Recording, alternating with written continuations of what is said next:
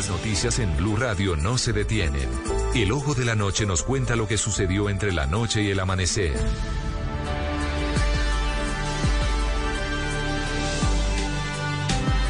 4 de la mañana, 9 minutos. Vamos a las calles de Bogotá. Varios accidentes de tránsito que se registraron anoche en la avenida Boyacá. En uno de ellos, el principal, ocurrió en la calle 61, donde un motociclista falleció después de chocar contra un camión. Estas y más historias de la noche. Eduard Porras, buenos días. Camila, muy buenos días para usted, buenos días para todos los oyentes de Blue Radio. Es un gusto acompañarlos en esta mañana aquí en Bogotá. Hablemos de los hechos más importantes ocurridos en las últimas horas y comenzamos con los accidentes que ocurrieron por la misma vía, Avenida Boyacá. Inicialmente a las 9 de la noche con calle 61 en la entrada del Lucero, donde un motociclista fue golpeado por una volqueta repleta de tierra que iba para el sector del relleno sanitario Doña Juana.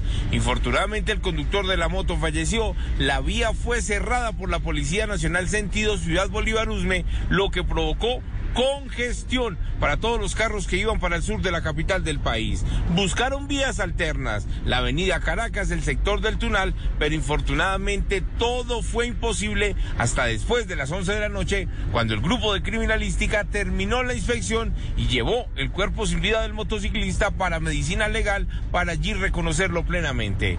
Otro accidente de tránsito, pero esta madrugada después de las 2 de la mañana en el sector del Ubal, por la misma avenida Boyacá que es la vía al llano, en esta oportunidad una tractomula se estrelló contra un bus de la CITP, la tractomula se incendió, el conductor se salvó de milagro. Así lo dicen los testigos de milagro, ya que el cabezote quedó totalmente destruido y el conductor resultó ileso. Quien fue remitido a un centro médico fue el conductor de la SITP. Dicen algunas versiones que al parecer la imprudencia la cometió el conductor del Servicio Integrado de Transportes.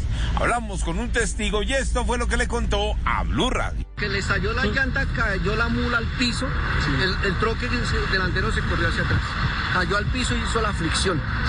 Y al hacer la fricción, como rompió el tanque de la CPM, metió candela. Él, él, estando adentro prendió la mula candela, pero la ventaja fue que el, la mula prendió candela fue del lado del, del, del pato de la mula hacia allá. En estos momentos, tránsito permanece en el sitio, igual que los bomberos oficiales, quienes controlaron una gigantesca fuga de combustible que se extendió por varias calles. En unos minutos les voy a contar por qué la policía tuvo que votar más de 160 bultos de papa. ¿Dónde ocurrió? ¿Qué dicen las mismas autoridades? Ya les tengo detalles. Eduard Porras, Blue Radio.